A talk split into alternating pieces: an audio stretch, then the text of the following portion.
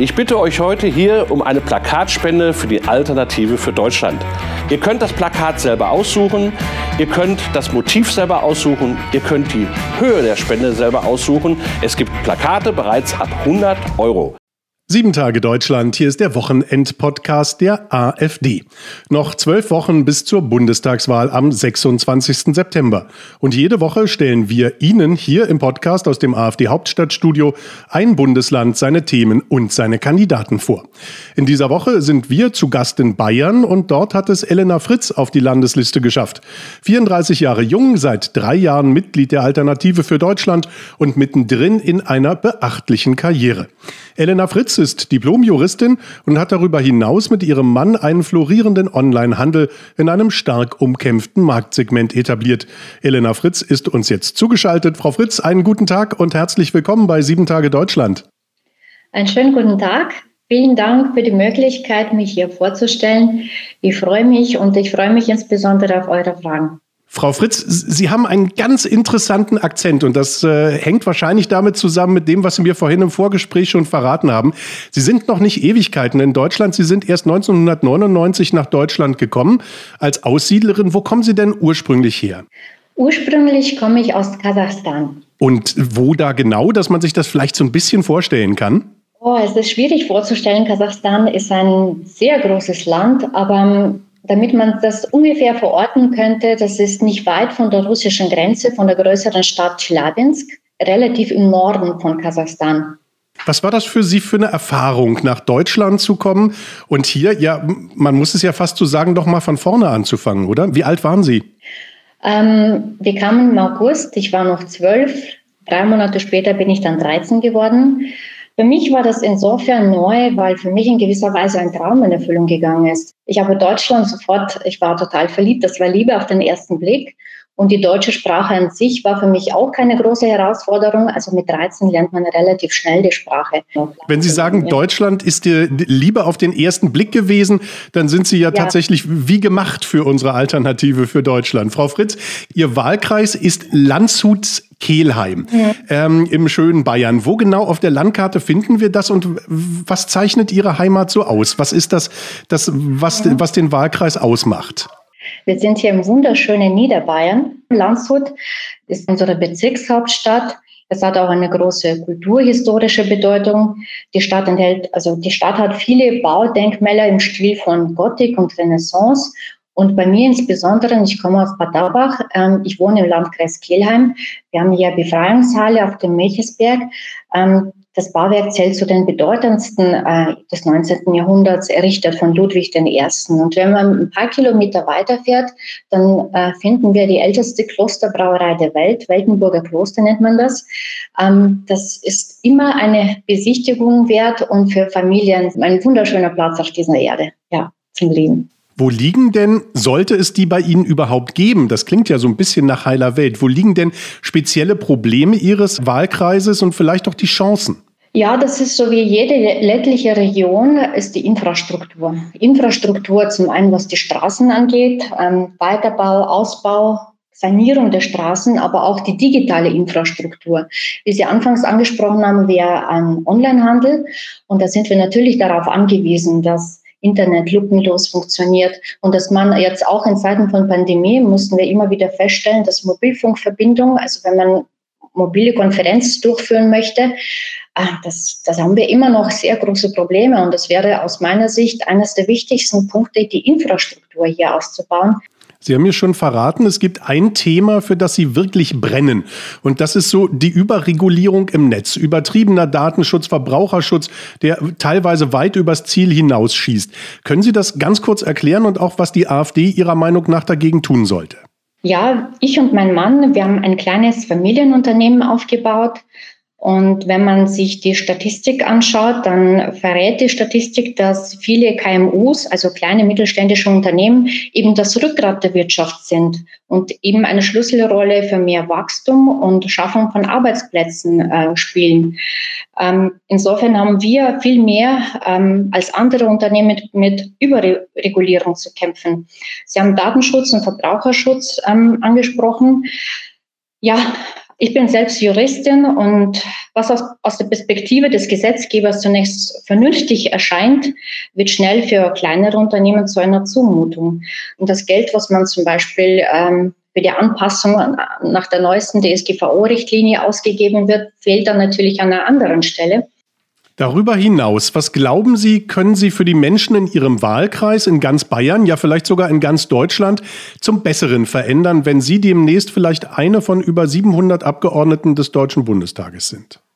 Ja, man kann sich natürlich im Besonderen dafür einbringen, was man, wo man die meisten Erfahrungen gemacht hat. Das ist für mich persönlich meine Arbeit als Juristin eben in einem kleinen Online-Unternehmen, aber auch als Mutter das zum einen und im Großen und Ganzen, also im Allgemeinen, ja, mehr Vernunft, weniger Ideologie, mehr Bewusstsein, vor allem Verantwortungsbewusstsein für das Gemeinwesen bei uns in Deutschland und erst dann in Europa und erst dann in der Welt eine von zwei starken Frauen, die wir heute in unserer Wahlserie Alle Länder, viele Kandidaten kennenlernen dürfen. Elena Fritz im schönen Land Bayern auf der Landesliste zur Wahl zum nächsten Deutschen Bundestag. Frau Fritz, danke, dass Sie sich die Zeit genommen haben, damit wir und die Hörer von Sieben Tage Deutschland Sie so ein bisschen besser kennenlernen können. Wir drücken Ihnen aus Berlin beide Daumen und wünschen schon jetzt zur Bundestagswahl alles Gute und viel Erfolg. Ich bedanke mich recht herzlich bei Ihnen. Tschüss. Unsere Wahlserie in Sieben Tage Deutschland, dem Wochenend-Podcast der AfD, ist in dieser Woche zu Gast im Land Bayern. Wir stellen Ihnen die Kandidaten vor, wir reden über die Themen, die in Bayern interessant sind und die der AfD bei der Bundestagswahl am 26. September helfen werden, noch stärker zu punkten. Themen, die noch mehr Bürger dazu bewegen werden, alle beide Stimmen unserer Alternative für Deutschland zu geben. Wir arbeiten uns so langsam auf der Landesliste voran und werden schlussendlich bei Platz 1 landen. Da ist Peter Böhringer, der bisher im Deutschen Bundestag den Haushaltsausschuss für die AfD geleitet hat, der Spitzenkandidat. Vorher machen wir Station auf Platz 12. Dort tritt für die AfD Gerrit Hui an, Diplom-Mathematikerin, Diplom-Volkswirtin, Mutter dreier Kinder und sie war unter anderem Mitglied im Vorstand der Daimler AG in Stuttgart, übrigens die erste Frau dort im Vorstand und danach war sie noch Deutschland-Geschäftsführerin bei Compaq Computers in München. Gerrit Hui ist jetzt zugeschaltet und ich freue mich sehr, dass wir uns kurz unterhalten können. Schönen guten Tag, Frau Hui. Guten Tag, Herr Frier. Bei Ihrem beruflichen Hintergrund könnte man ja vermuten, dass es gerade die Wirtschaft ist, um die Sie sich nach einem eventuellen Einzug in den Deutschen Bundestag kümmern wollen. Aber tatsächlich sind es bei Ihnen ganz andere Themen, die oben auf der Agenda stehen. Welche wären das? Ja, also grundsätzlich äh, hat mich die Medienpolitik und die Meinungslenkung in Deutschland zur AfD geführt. Als ich dann da war, habe ich mich allerdings vorwiegend mit der Rentenpolitik befasst, weil ich im immer weiter sinkenden Rentenniveau ein großes Problem für weite Teile der Bevölkerung hier bei uns sehe. Und äh, wie es aussieht, haben die Altparteien auch in Zukunft nicht vor, das grundsätzlich zu ändern. Erklären Sie doch bitte ganz kurz für alle, die nicht so gerne Wahlprogramme lesen, wie sich unser Rentenkonzept von denen der anderen Parteien unterscheidet. Wir wollen vor allem die Altersarmut adressieren. Das heißt, wir wollen was dagegen tun. Und einer unserer Punkte dazu sieht vor, dass langjährige Rentenbeitragszahler mehr bekommen sollen als Menschen, die überwiegend arbeitslos waren. Und zwar indem sie 25 Prozent der selbstverdienten Rente zusätzlich zur Grundsicherung behalten können. Denn wir werden erleben, dass immer mehr Rentner nicht mehr über der Grundsicherung liegen in Zukunft, weil einfach das Lohnniveau bei uns in Deutschland mittlerweile so niedrig geworden ist. Hm. Aus meiner Sicht müsste man auch das Rentenniveau insgesamt wieder erhöhen. Es macht aus meiner Sicht keinen Sinn, dass die Regierung den Menschen sagt, sorgt selber für euer Alter vor, denn wir können das einfach nicht mehr oder nicht in ausreichendem Maße. Das ist einfach Unsinn. Sie wollen es nur nicht. Andere Regierungen wie in der Schweiz, Österreich, Dänemark, Schweden, Niederlande und so weiter, fast überall, wo sie hingucken in Westeuropa, können ihren Bürgern sogar lebensstandardsichernde Renten bieten, wie wir das auch mal hatten. Das Einzige, was der Merkel-GroKo zum Thema Rente einfällt, ist ja eine ständige Erhöhung des Renteneintrittsalters. Allerdings nur in Deutschland. In anderen europäischen Ländern geht man nicht erst mit 67, sondern teilweise ja schon ab 60 Jahren in Rente. Finden Sie das noch gerecht? Nein, wie Sie richtig sagen, können andere in anderen Ländern die Menschen viel früher aus dem Berufsleben ausscheiden. Die, Arbeit, die Italiener zum Beispiel arbeiten im Schnitt sieben Jahre weniger als deutsche Arbeitnehmer, haben aber eine um 60 Prozent höhere Rente. Mhm. Und jetzt bekommen sie von uns, genauer von der EU, aber die wird ja im Wesentlichen von den Deutschen finanziert, auch noch Geschenk in Höhe von 65 Milliarden Euro und dann noch, ähm, ja, dann noch Kredite in mindestens gleicher Höhe es wird damit begründet, dass äh, Italien von der Corona-Krise besonders heftig betroffen war. Aber tatsächlich führt es dazu, dass wieder Mittel frei werden für die Finanzierung der Sozialleistungen. Und die sind da eben deutlich besser als bei uns. Unseren Bürgern gönnt man nämlich das nicht. Im Parlament wollen Sie über das Rententhema hinaus auch auf die Familien schauen. Sie wollen sich für ein Klima einsetzen, in dem junge Leute gerne Familien gründen und Kinder in die Welt setzen. Haben Sie da ein entsprechendes Konzept in der Tasche? Und wenn ja, wo wollen Sie ganz konkret ansetzen? Also nicht ich persönlich, sondern meine Partei, die AfD, hat ein Konzept in der Tasche, nämlich unser familienpazifisches Konzept. Das sieht vor, dass junge Familien, da gehört natürlich auch die alleinerziehende Mutter oder der alleinerziehende Vater dazu, dass diesen Familien die Familiengründung wieder leichter gemacht wird. Der Weg ins Familienglück ist für Eltern oft beschwerlich. Berufliche Einschränkungen, fehlender Wohnraum, fehlende Kinderbetreuungsmöglichkeiten, fehlendes, fehlendes Geld sind Hindernisse, die junge Paare manchmal sogar zum Kinderverzicht bewegen. Und auch das praktische Leben mit Kindern, das eigentlich so schön sein könnte, wird häufig zu einer großen Belastung. Da wollen wir Abhilfe schaffen und alle diese verschiedenen Punkte adressieren. Es würde jetzt an dieser Stelle zu weit führen, das alles ausführlich zu besprechen, aber ich möchte einen ganz wichtigen Punkt äh, ansprechen, nämlich die Zukunftsängste der Eltern, die häufig denken, dass ihren Kindern finanziell nicht genug bieten können und dass die Kinder dann irgendwann alleingelassen werden und finanziell nicht über die Runden kommen. Diese Sorge wollen wir verringern, indem wir bereits bei der Geburt eines Kindes, eines deutschen Kindes mit Lebensmittelpunkt in Deutschland ein Altersvorsorgekonto einrichten, in das der Staat dann monatlich 100 Euro einzahlt, bis das Kind volljährig ist. Das sind insgesamt 21.600 Euro, die der junge Erwachsene dann als Grundstück für eine kapitalgedeckte Altersvorsorge mitnehmen kann. Die kann er dann im Laufe des Lebens, des Arbeitslebens weiter auffüllen. Und zusätzlich hat er natürlich noch die normale umlagefinanzierte Rente. Unsere Wahlkampagne, Frau Hui, ist ja überschrieben mit dem Leitspruch Deutschland, aber normal. Nennen Sie uns doch bitte drei Bereiche, in denen eine Bundestagsabgeordnete Gerrit Hui sofort für Normalität sorgen würde. Also bei aller Buntheit und Vielfalt, die wir auch mögen, normal und mit Abstand am häufigsten sind Familien mit Vater, Mutter und Kinder. Dass diese auch wieder mehr im öffentlichen Diskurs auftreten und insbesondere auch wieder politische Berücksichtigung finden, das wäre für mich normal. Normal wäre für mich auch wieder zu fragen, was denn die eigenen Bürger brauchen. Auch unsere eigenen Bürger haben Nöte und Bedürfnisse, die häufig nur unzureichend gehört werden. Dass die Politik wieder auf die eigenen Bürger hört, die eigenen Bürger sieht, auf die sie ihren Eid geschworen haben, nämlich wirklich schwören sie auf das deutsche Volk, das auch die Wahlbürger stellt übrigens. Das wäre für mich normal. Und äh, schließlich, dass wir in unserer Gesellschaft wieder einen herrschaftsfreien, offenen Dialog führen können. Das vermissen wir schon so lange, dass wir es gar nicht mehr für normal halten. Aber es war einmal normal. Und da wollen wir wieder hin.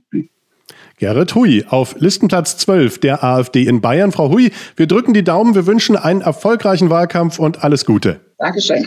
In unserer Wahlserie in sieben Tage Deutschland schalten wir gleich den Spitzenkandidaten Peter Böhringer zu, nach diesem Hinweis. Ich bitte euch heute hier um eine Plakatspende für die Alternative für Deutschland.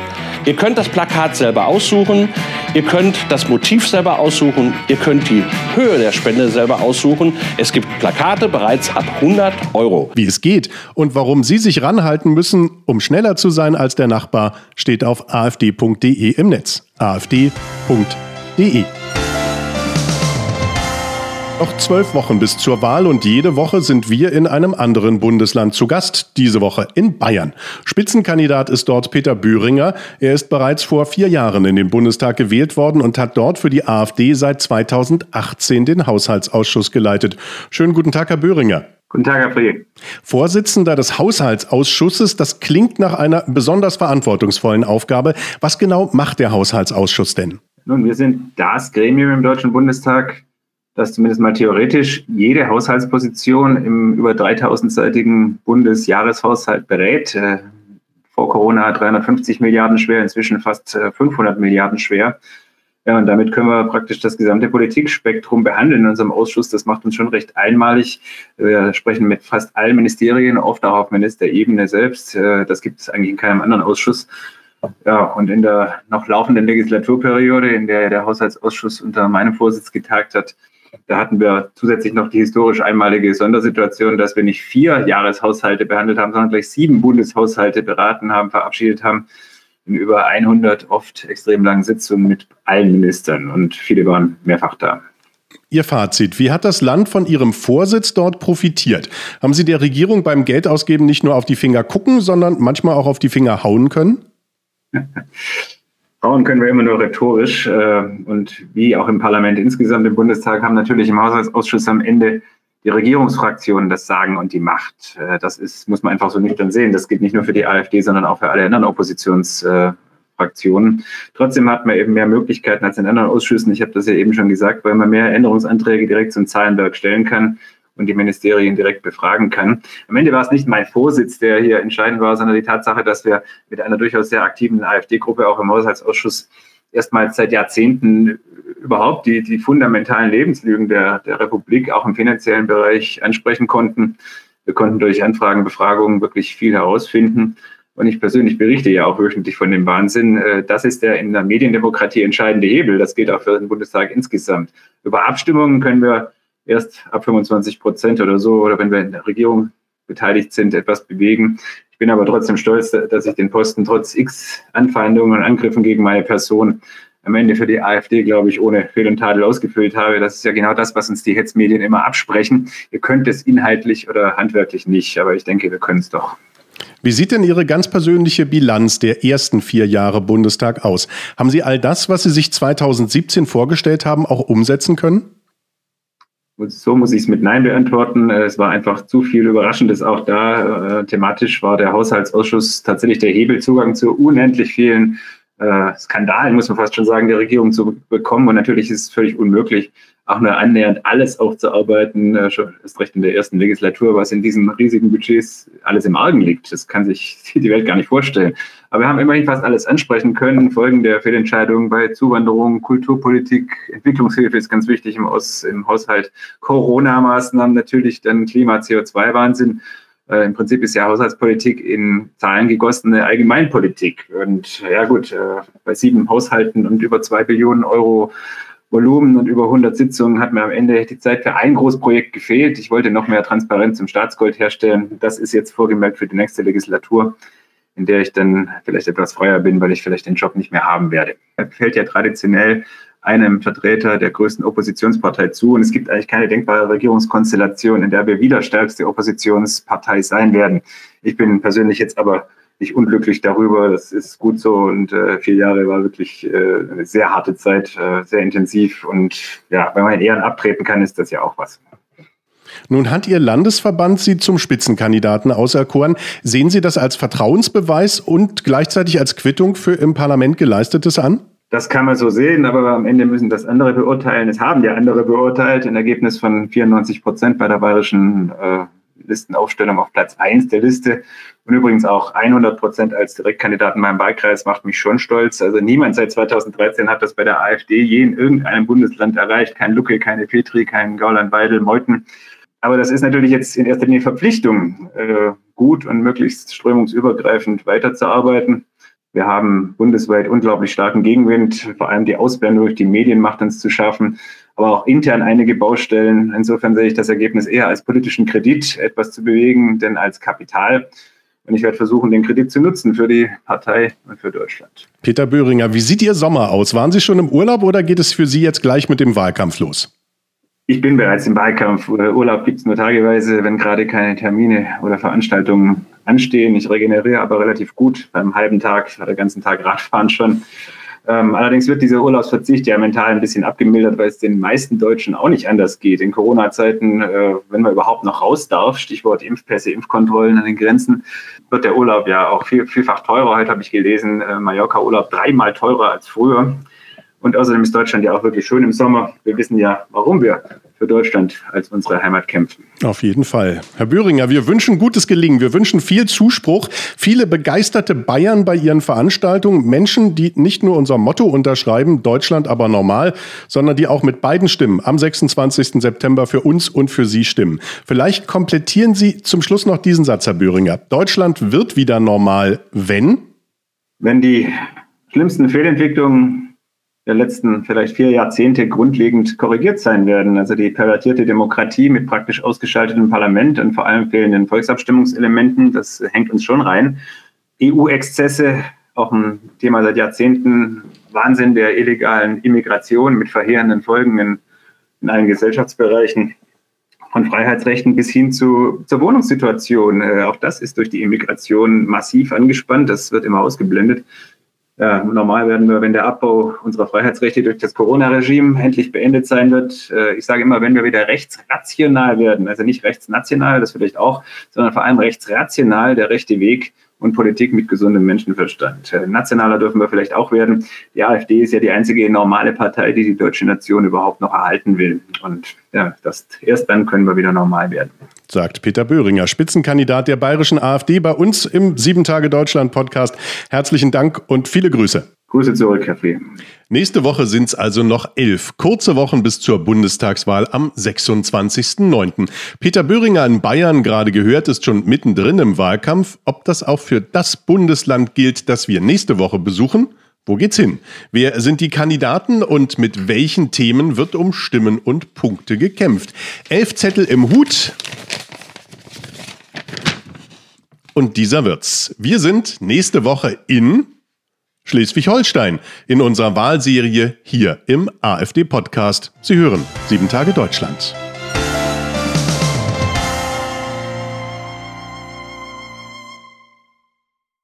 Wie stehen Sie zu diesen Aussagen?